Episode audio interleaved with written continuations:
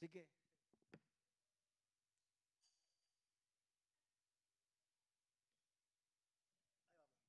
Romanos, terminamos con Romanos, Romanos capítulo 15, vamos directamente al grano. Capítulo 15, versículo 13. ¿Cuántos han disfrutado de este, este, esta, esta aventura en la carta de Romanos? De, de, de, de todo, con botica, de todo un poquito. Eh, que no has pedido un mensaje, le invito a que vaya a Facebook, YouTube o los podcasts, sean Google Podcasts, Apple Podcasts, uh, Spotify. Creo que también estamos en, en um, Pandora. Es gratis, vaya, escúchelo. Están todos los mensajes nosotros, están ahí, están gratis, puede escucharlo, puede compartirlo. Le invito a que haga, oh, aquí está, aquí en el papelito está. Si quiere papelito, sale la dirección, ¿ok? Romanos 15, 13. Que el Dios de la esperanza lo llene de toda alegría y paz a ustedes que creen en Él para que rebosen de esperanza por el poder del Espíritu Santo. Dios es nuestra esperanza. Eso predica. Nuestra esperanza no está en la vacuna. Nuestra esperanza no está en las elecciones para cambiar el gobierno. Nuestra esperanza no está en el viernes cuando llegue el cheque. Nuestra esperanza no está en cuando aprueben los cupones. Nuestra esperanza está en Dios. Cuando entendemos la salvación, desarrollamos esperanza. Dije durante la adoración que muchas veces los cristianos pensamos en el cielo solamente y se nos olvida de que Dios eh, dijo que Jesús dijo que va a dar vida en abundancia y vida eterna. La vida en abundancia es aquí cuando tenemos salvación, desarrollamos esperanza. Está conmigo, ¿ok? La esperanza es la expectativa que tenemos de que Dios orará por nosotros basado en su carácter. No en tus habilidades, no en tus circunstancias. Dios es bueno, aunque usted y yo seamos malos. Dios es fiel, aunque usted y yo seamos infiel. Dios es el rey de reyes, dueño de la plata, aunque en el mundo no haya dinero. Esta idea de que tiene que haber escasez en el mundo, eso es para el mundo. Los cristianos no tenemos quieren escasez. Quítese esa mente de la mente. Pastor, no tengo, no tengo dinero para el carro que quiero. Está bien, pero no eres pobre, no hay escasez. Realmente aquí levante la mano el que no comió porque no tiene comida. No me comí, porque Ramón lo que me trajo fue un pan con mantequilla y queso. No, que me lo hiciera yo, mira que era ese tipo. La esposa, la, hacía, la esposa me lo hacía a ella. Él me dijo, aquí tiene, háztelo. Pero yo contento con mí, ¿verdad? Mire, aquí no hay nadie que se acueste sin comer. Tal vez no te comiste el steak que te querías comer, bien, bien eh, un riba steak que tienes hambre ahora, ¿verdad que sí? Pero mire, la verdad que comimos. ¿Cuántos aquí no tienen una cama? Aunque los sprints, aunque tengas que dormir la misma esquina todo el tiempo, porque ya los sprints no te dejan dormir, tenemos una cama. Comparado con el resto del mundo, aquí en América somos millonarios. Cuando conocemos a Dios, su fidelidad, su amor, su compasión, aprendemos a confiar en Él. ¿Cuántos confían en mí? El que me conoce va a confiar en mí. El que no me conoce es un mentiroso. Si no te conozco, no puedo confiar en ti porque no te conozco. Y aunque te conozco, pasión. Ay, eso está en la Biblia, léalo. Dice, ay del hombre, confía en otro hombre para salvación. Léala, léala de vez en cuando. Anyway, la esperanza trae tres cosas. Ya conmigo, tres cosas, tres. La esperanza trae gozo. ¿Qué pasa? Siempre está contento. Porque la de que Dios está interesado e involucrado en nuestras vidas, podemos regocijarnos porque sabemos que Él traerá lo que usted quiere. No, lo que es mejor para nosotros. Le he el ejemplo de la chica en la high school.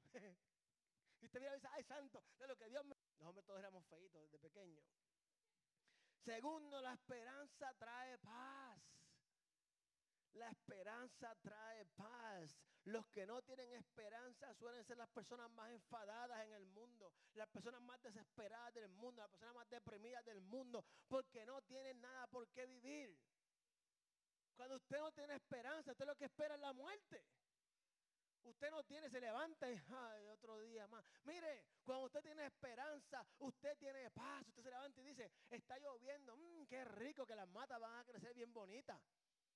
Está el sol bien caliente, mmm, qué rico. Es que La, la, esperanza trae paz.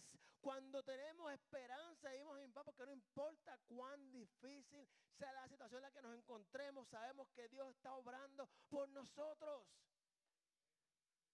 O el hombre, pobre, no es allá el hombre. ¿Cuántos años estuvo haciendo la yola, la yola? No, sierva. Tuvo más de 100 años. La gente se burlaba del hombre. él tenía paz, él tenía gozo. Tercero, la esperanza trae, ¿sabe qué? Más esperanza. La esperanza trae más esperanza. Cuando más usamos la esperanza, más crecerá nuestra esperanza. Es como un atleta que va al gimnasio. Mientras más peso tú levantas, más peso vas a poder levantar. ¿Verdad que sí? Cuando usted vive en esperanza, Dios sigue trayendo más esperanza en tu vida. ¿Por qué? Porque entonces tú tienes algo que testificar. Cuando tuviste esperanza por un plato de comida y recibiste, ahora tienes esperanza por un carro. Cuando tienes esperanza por un carro, tienes esperanza por una casa. ¿Ves cómo funciona? Nadie comienza creyendo con lo grande. Tú, claro, lo poco me fuiste fiel, lo mucho te pondré. Y eso no tiene que ver con dinero solamente, ¿ok? Muchas veces con ay, el, ministerio, muchas veces Dios te dice, con lo poquito en tu casa que te he dado me has sido fiel. ¿Qué significa eso? ¿Cómo tú administras tu casa? Mi hermano, es, sencillo. No lo, no, lo, no lo pongas tan espiritual. El ingreso que Dios te da para tu casa, ¿cómo tú administras eso en tu casa? Estás agotando el dinero en cosas que no importan mientras tus hijos pasan hambre no tienes ropa. Bueno, eso me mensaje para, para otro día. Cuando dimos en esperanza, Dios sigue trayendo más esperanza. La semana pasada nos quedamos en cinco puntos para terminar Romano. Dijimos que número uno era cuál. ¿Qué se acuerda? Dice Wanda que se dejó la libreta. El domingo pasado también la dejó. Aceptamos a los demás como Cristo nos aceptó a nosotros. Recuerde que usted no es tan bonito como su papá y su mamá le decían. Sí, papi ama y yo digo, ay, qué lindo. Y todo el mundo, ah". para mí los bebés parecen viejitos. Más, parecen viejitos. Pero la realidad es que no somos tan bonitos como pensamos, ni somos tan buenos, ni tan espiritual como pensamos. La idea dice que somos malos. Y así Dios nos aceptó. Romano nos enseña que aceptemos a los demás como Cristo nos aceptó a nosotros. Romanos 15, 14 dice, por mi parte, hermanos míos, estoy seguro de que ustedes mismos por mi parte, hermanos míos, de bondad, abundan en conocimiento y están capacitados para instruirse unos a otros. Mire, segundo, debemos ver lo mejor en los demás. Un dato interesante. Pablo está escribiéndole a quién? A los cristianos que viven en Roma, ¿verdad que sí? ¿Sabía usted que Pablo no ha conocido a esta gente? Pablo está escribiendo a una gente que él aún no ha conocido personalmente. Y está diciéndole lo bueno que son. Pablo está afirmando lo bueno que dice que está convencido de que están llenos de bondad. Segundo, habla que están llenos de conocimiento. Recuerda que lo está corrigiendo toda la carta. Tercero le dice, que están capacitados para instruirse unos a otros. Pablo los afirma en lo que son, en lo que saben y en lo que pueden hacer. Pablo está motivando personas que están sufriendo, que la iglesia está sufriendo persecución en este momento, ¿verdad que sí? La iglesia estaba creciendo, el enemigo estaba molesto. Pablo está afirmando gente que nunca ha conocido en lo que son, lo que saben y lo que pueden hacer. ¿A cuántas personas tú has afirmado últimamente? ¿Cuántas personas tú le has dicho que tú crees en quiénes ellos son y que ves buenas cualidades en ellos? ¿A quién has afirmado últimamente sobre sus conocimientos, sobre lo que saben? ¿A quién has afirmado últimamente sobre lo que hacen, en la forma en la que sirven? Realmente no es mucho, ¿verdad que no? Porque es más fácil criticar. ¿Verdad que sí? ¿Sí o no? ¿O soy el pastor nada más? El pastor nada más dice la verdad. Eso es lo que quieren decir. Es fácil criticar y quejarnos. Es fácil quejarnos de que, de que las sillas están mira. Eso soy yo que me quejo cada vez que vengo, las pusieron mira. Pues no las enderezo, porque es más fácil quejarse y criticar. ¿Sí o no? Es fácil decirle a los demás lo que no nos gusta de ellos. Mire, mire, mire, mire, mire. los hispanos, especialmente los, los hombres, somos tan machos. De que es fácil decirle dos o tres a cualquiera. Se raspamos en la cara dos o tres. Ay, papá, pero qué difícil es cuando estamos mal pedir perdón. O soy yo nada más. Porque aquí está, mira, aquí está todo el mundo salvo. Aquí yo nada más que estoy en problema. Sí, sí, es verdad. Ah, yo se digo en la cara como son. Y después cuando estamos mal, uh, complementar al otro. Si nos calláramos la boca un poquito más. Porque ¿sabes qué pasa? Después que tú le dices a alguien qué burro eres, ¿Cómo te atrevas a decirle, lo hiciste bien? Pues si te callaba la boca al principio y esperaba que Dios te mostrara las cualidades buenas de la persona. Una oración, Daniel Calvetti canta, dame tus ojos. No, Daniel no, eso era Romero. Dame tus ojos para ver lo que tú ves. Dame tu boca para hablar lo que tú hablas. Dame tu corazón para amar como tú amas. Mira, esa es la oración del cristiano. Usted y yo tenemos que ver la gente como Dios las ve, no como el diablo quiere que tú los veas. Tercero, damos toda la gloria y la alabanza a Dios. Usted y yo estamos en este mundo para tener relación con Dios y nuestra relación con Dios simplemente nos va a motivar, nos va a inspirar a darle la gloria y la alabanza a Dios. Una de las razones por la cual con tanta frecuencia luchamos para llevarnos bien, es difícil llevarnos bien, es difícil aceptarnos unos a otros, es difícil afirmarnos unos a otros, es que nosotros mismos queremos tener la gloria y la adoración. Se hace difícil decirle a aquel pastor qué bien tú predicas. Porque te estoy diciendo que predica mejor que yo. Para que nadie se ofenda, ¿ves? Es, difícil decir a una persona, hey, qué bien tú tocas ese bajo. No, yo, a otra persona, qué bien tú. Porque yo no toco tan bien. Entonces, e, e, en, vez de decir, wow, se viste. no, ustedes no, soy yo nada más, ok, aquí nadie dice eso, yo, eso yo nada más. Queremos que nosotros recibamos todas las acaricias, que nos digan lo maravilloso que somos. Y es difícil llevarnos bien. Porque si dos cabezas pesan iguales y los dos estamos diciendo lo mismo, ay, que yo, dime tú, dime tú, el matrimonio se rompe por eso mismo. Porque se casan y toda la luna de miel, uh, todo el mundo planifica la boda meses, planificando una hora. meses planificando la boda, la boda dura una hora, planifican. Y cuando tú eres novio, escuchen, siervos y siervas, tú misma, así que estás cerca, escucha. Más cerca que escuche, eso es. Cuando son novios, todo es aceptable, todo te permite, todo es bueno. Sí, porque lo que pasa es esto. Mi trabajo como novio es hacerte feliz a ti. Tu trabajo como novia es hacerme feliz a mí. Y somos felices así. ¿Verdad que sí? Si no, si no te casaras, escucha bien lo que estoy diciendo. Pero tú te casas. Ahora tú tienes que hacer fotos de eso. Ah, pero tú nunca me dijiste nada de eso. Es nunca vivimos juntos. Ay, Señor. Pero mira a este hombre como deja los zapatos en medio de la sala. En vez de decir al hombre, ¿cómo estuvo tu día de trabajo hoy? Sé que estás cansado y por eso dejaste los zapatos en la sala. Digo, mira, con tu cochino, no dejes los zapatos en la sala. Igualmente el hombre llega a la casa y la esposa está jorada con los nenes. Mira, un trabajo que yo nunca cogería en mi vida es cuidar niños. Esa nena que está allá atrás, yo la bendigo cada, cada día. Ese trabajo, cuidar muchachito. Mire, mi hermano, el trabajo más duro del mundo. No sé, no hay descanso, no hay, no paran.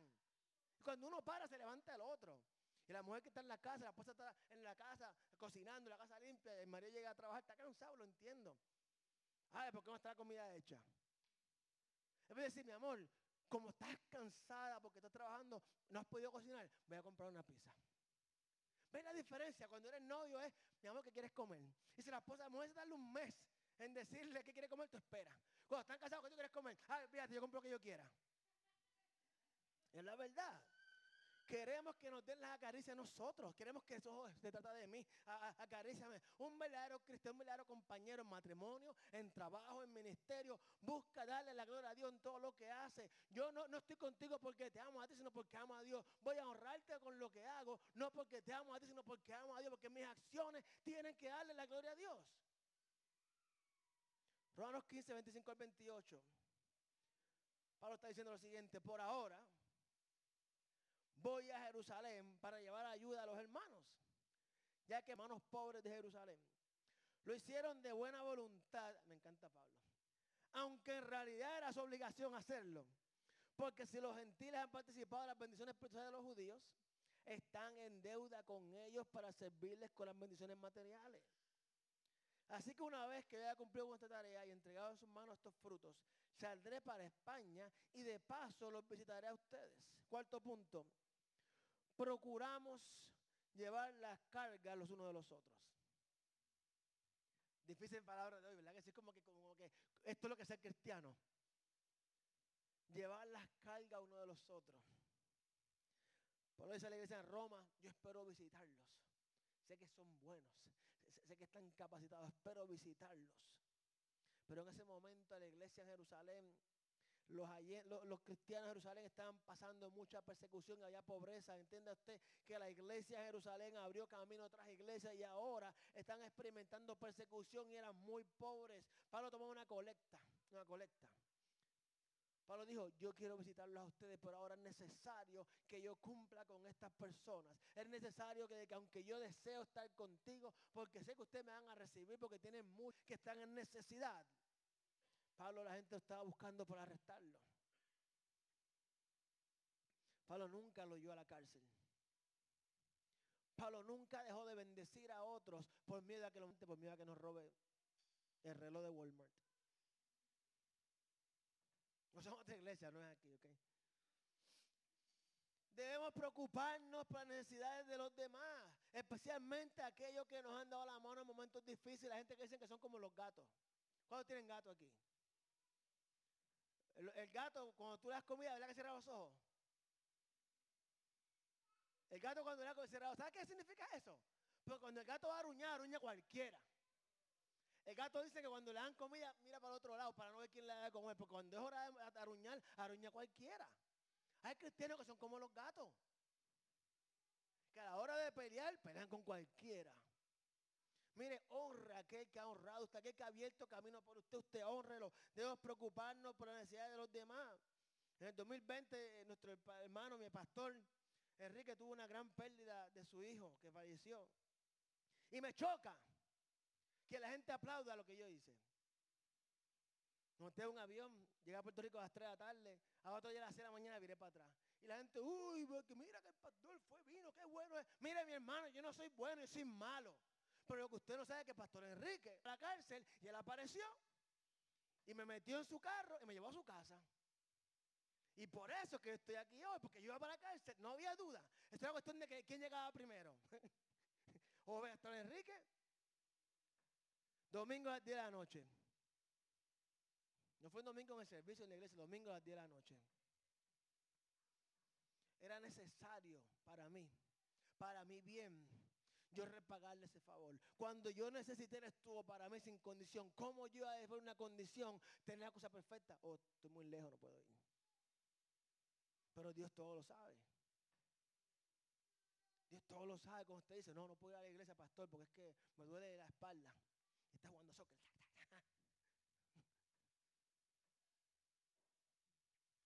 En la iglesia primitiva, mire, la iglesia creció un montón al principio.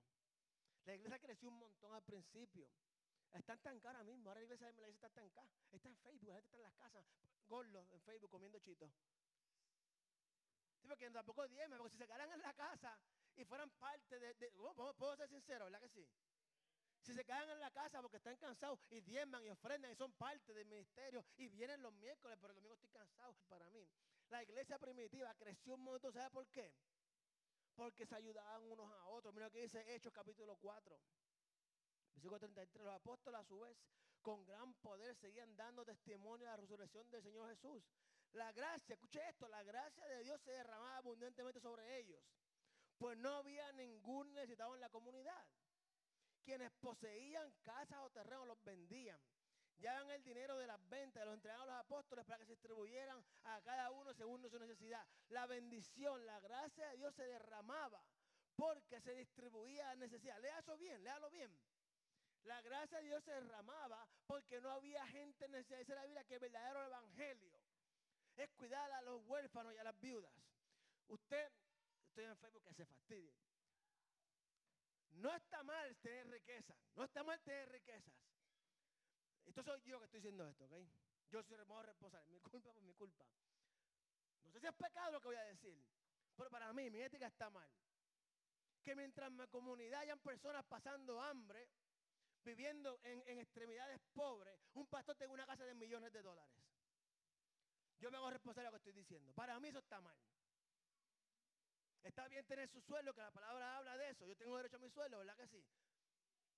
Pero el día en que yo decida hacerme millonario a través del Evangelio, cuando sé que hay hermanos aquí que el carro no tiene acondicionado, ese día perdí la visión del Evangelio. Y es su culpa si usted no me corrige. La iglesia primitiva se preocupaban por las necesidades de los demás. Eran uno. Eso es la Biblia que cuando el Espíritu Santo se derramó, estaban qué? Al unísono, a un pensar. Tu problema era mi problema, aquí no era sálvase quien pueda. Aquí era, vamos, o, o, sufrimos juntos o gozamos juntos. La iglesia hoy en día se ha convertido en un club social en el cual nuestra ropa y nuestro carro distinguen nuestra espiritualidad. Go to Facebook. Somebody text me that. That's no está mi mensaje. Gálatas capítulo 6, versículo dice, ayúdanse unos a otros a llevar sus cargas, quiero que lo ponga ahí, y así cumplirán la ley de Moisés la ley de Cristo. Dice aquí, lo voy a leer otra vez, ayúdense unos a otros a llevar sus cargas. La gente dice, ya no estamos bajo la ley, uh, ya no estamos bajo la ley. No, estamos bajo Cristo, ¿verdad? Mira lo que dice aquí, ayúdense unos a otros a llevar sus cargas y así cumplirán la ley de Cristo.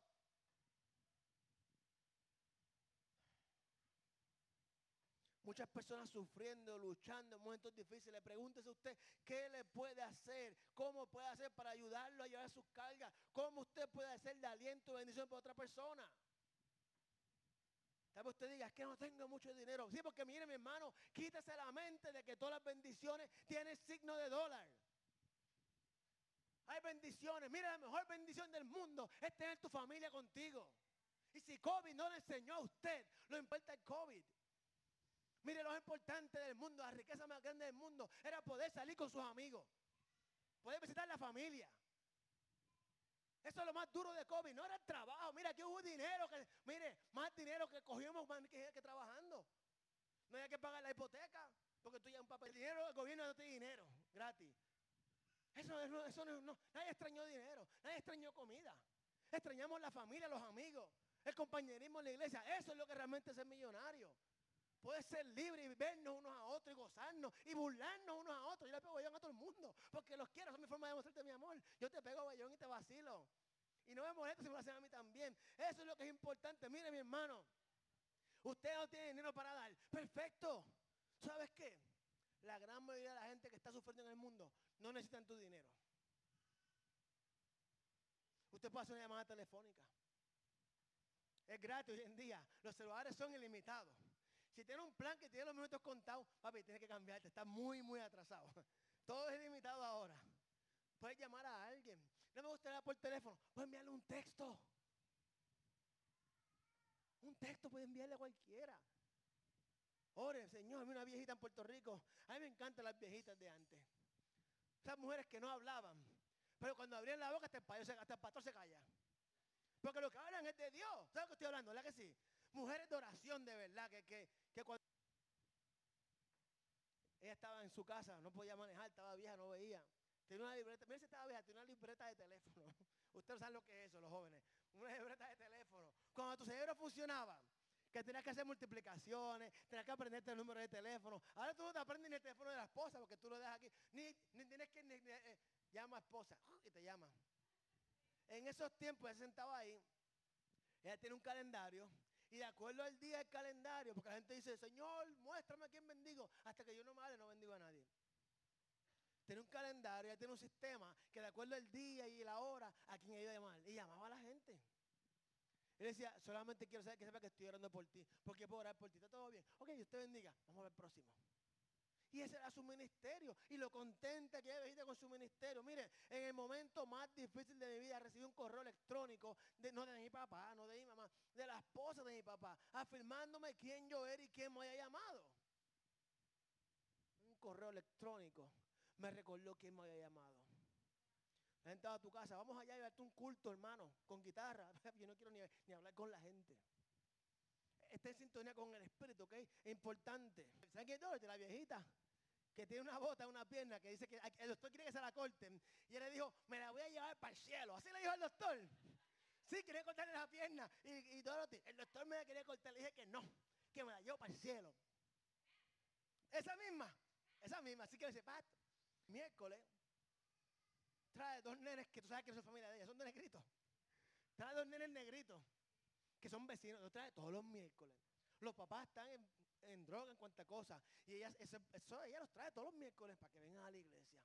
Cuando murió la madre nene mío, la única persona en la iglesia. Hubo gente que me dio dinero. Como si que que con el dinero. Me dio una postalita con un poema que ella escribió a mano. Lo tengo en mi oficina. ¿Por qué? Mire, el dinero que me dieron, tan pronto lo metí en la cartera, se olvidó quién me lo dio. Gastado. Pero la postalita yo lo recuerdo y digo, esa señora en mi momento de oscuridad se acordó de mí. En mi momento de oscuridad sacó un tiempo para darme aliento. Todo el mundo puede mostrar el amor de Dios de una manera práctica. Aquí todos sabemos escribir, ¿verdad que sí? Todos sabemos hablar, todos sabemos coger el teléfono, todos podemos, mire, en vez de ver Netflix por tres horas, vea una hora y visita al hermano. Caramba, vaya, vaya, haga amistades con la gente. Devuelto el versículo con el cual empezamos la semana pasada, Romanos 15:30. Les ruego, hermanos, por del Espíritu, que se unan conmigo en esta lucha y que oren a Dios por mí.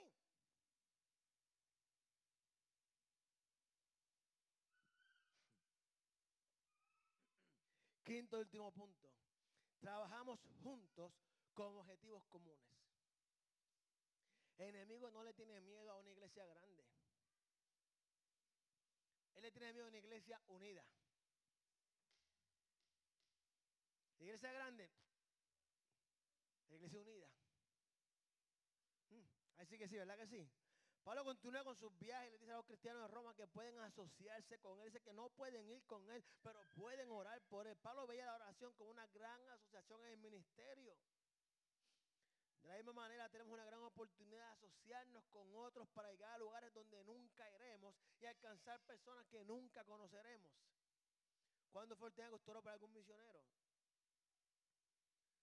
En el capítulo 16 veremos que, que algunos que hay unos que pueden hacer más que otros, pero no todos pueden hacer lo mismo. Pablo habla de algunos compañeros de trabajo. Él menciona a, algunos que, que dieron un paso más, dieron un poquito más. Nos lleva a la siguiente pregunta. ¿Qué para ser parte del ministerio de Iglesia Impacto? ¿Tú nunca se ha preguntado eso? ¿Qué yo puedo hacer para ser parte del ministerio de Iglesia Impacto? Yo soy parte, pastor, llegó a la iglesia, ¿ok? usted se beneficia de la iglesia. No está pidiendo, oren por mí, sean parte del ministerio. Usted puede, ¿verdad que puede orar? Yo espero que esté orando, ¿verdad que sí? Ellos están en Facebook dijeron que sí, bien duro, tenemos problemas con el audio. En este momento no se escucha lo que está pasando. Usted puede orar, aunque no lo sepa, puede orar, pero puede hacer mucho más. Usted puede venir el próximo sábado a limpiar, ¿verdad que sí? Usted puede traer a sus vecinos, sus amigos. Puede pagarle el almuerzo. Mire, todo el mundo quiere comer gratis. Dice que the best food is the free food. La mejor comida es la Master Comicho. O sea, tú sabes quiénes son los Master Comicho. Siempre tienen hambre. Siempre están, están con la oreja. Ahorita ya trae el cachete. Um, ella no entiende eso. Ella no entiende nada de eso. Usted puede buscar un ministerio en la iglesia aquí que, que, que pueda servir. Tal vez usted pueda tocar el piano de vez en cuando, tal vez usted pueda tocar las congas, tal vez usted pueda darle un día libre a la, joven aquí, usted no sé qué, qué puede hacer. Mira, todo mundo, ¿quién puede tocar la campana? ¿Quién puede tocar la campana? Pa, pa, pa, pa, pa. O tú, tú, tú, tú. Algo tú puedes hacer. El triangulito ese, ting, ting. I don't know. Algo puede hacer. You la, la, la iglesia, estamos buscando 10 personas, ¿verdad? Diga conmigo, 10 personas. Hombres o mujeres, ¿ok? Que estén disponibles para hacer una ruta. Queremos hacer una ruta los domingos de la mañana para recoger personas que no pueden venir a la iglesia, como los tiempos de antes. Antes era así. Todavía es así en Carolina, ¿verdad que sí? Mire, porque hay gente, muchos viejitos que vinieron para aquí, como digo yo, vienen a Florida a morirse. No tienen familia, no tienen quien los lleve. Mire, usted está esa guagua ahí de 30 pasajeros. La iglesia va a pagarle a usted para que se quede la licencia CDL. La licencia que es suya, usted se la lleva cuando quiera irse, la iglesia va a pagarle para eso. Domingos temprano. 10 personas, ¿por qué? Para que haya una rotación, para que no, no, no se abuse de la gente, para que, ¿entiende? Busca una forma práctica de servir, que era, vámonos de aquí. Busca una forma práctica de servir en el ministerio. El Evangelio de Dios son buenas noticias, ¿verdad que sí? Ya conmigo, son buenas noticias. Son buenas noticias para todas las personas, ¿verdad que sí? Ya conmigo, el Evangelio de Dios son buenas noticias para que las escucha. Aquí está el problema. Si nadie lo dice, ¿quién lo va a escuchar? Son solamente buenas noticias si la gente las escucha. Si usted y yo nos regamos el Evangelio, no compartimos el Evangelio, no con palabras, sino con el hecho, con nuestra forma de vivir, con, con nuestra ética en el trabajo, con, nuestra forma de hablar, con nuestra forma de amar a nuestros hermanos, nuestras hermanas, nuestros esposos, nuestros esposos, son solamente buenas noticias si la persona ha oído y ha creído. La noticia mala, tú no la sabes, no te afecta porque tú no lo sabes. Igualmente la buena, si tú no escuchas la buena, no te afecta. El deseo de Dios es que todas las personas crean. Dios no desea que la gente vaya para el infierno. Dios quiere que las personas crean y sean todos salvos. Personas sean salvas, tienen que escuchar. Y para que las personas escuchen, usted y yo tenemos que hablar. La gente dice, yo no hablo, que la Biblia dice que si nadie habla, hasta las rocas van a hablar. Mire, no coja eso literal, las rocas no van a hablar. Lo que piensa que no sirve para hablar, va a hablar. Eso es lo que quiere decir. El deseo que todas las personas se salven. Y por eso es que trabajamos juntos, luchamos juntos. Por eso nos asociamos en el ministerio para que todos puedan escuchar el Evangelio y algunos se salven. Escucha esto. Si todos escuchan el Evangelio, solo algunos se van a salvar. Eso, eso es algo que debe darnos tristeza. Si todos escuchan el Evangelio, solo algunos se salvan. Significa que si mientras más gente escuche, más gente se salva. Pero no todos se van a salvar. Pónganse de iglesia. Espero verles el miércoles. Vamos a estudiar los siete sellos. Próximo domingo es aquí, domingo de Ramos. Va a ser un servicio bien bonito. Antes de despedirnos, con esto esperanza como pastores que Dios nos dé a todos un corazón. Diga conmigo un corazón. Un corazón, un corazón que desea sos Dios. Yo quiero que crezca la iglesia, sí, que bueno. Pero muchas veces espantamos a la gente. Hablamos, damos mal testimonio. Porque queremos que la gente venga a nuestra iglesia. Mira, ven, a mi iglesia, mi iglesia, yo voy a estar en la iglesia. Mi iglesia es mejor. Por el bien de red, no por el bien de la iglesia, no por el bien de, de, de Pastor Badán, no, no. Por el bien del reino de Dios. Hay gente en su mundo que esta iglesia no es la mejor iglesia para ellos. Porque somos diferentes. Por eso hay iglesias diferentes. Mi deseo es que usted reciba un corazón, que usted quiera ver la gente siendo mejor en la vida. Que usted se alegre cuando vea a alguien que le va bien, usted se alegre. Que me alegro que te va bien. Me alegro que tienes un trabajo. Me alegro. Qué bueno que tu niño se graduó de la escuela. Qué bueno. Es el evangelio, un corazón en el cual usted se alegre con los demás. Mire, y todo esto sí termino. Si usted de lo que se siente incómodo cuando la gente pone sus vacaciones en Facebook, usted tiene un problema. Si son amigos en Facebook, usted no debe ponerse contento de que están disfrutando ellos con su familia. Yo siga poniendo sus vacaciones, yo me gozo cuando los veo. Qué chévere, qué linda. Mira dónde es eso para yo ir. Levante sus manos al cielo para irnos, iglesia. ¿Quién está en su casa en Facebook? Dios les bendiga. Busque una iglesia donde congregarse, congréguese. Es justo, es necesario y ser obediente también. El Señor te bendiga y te proteja. Que el Señor te muestre su favor y te dé su paciencia. Dios les bendiga. Tenga una semana excelente. El mes de abril acaba.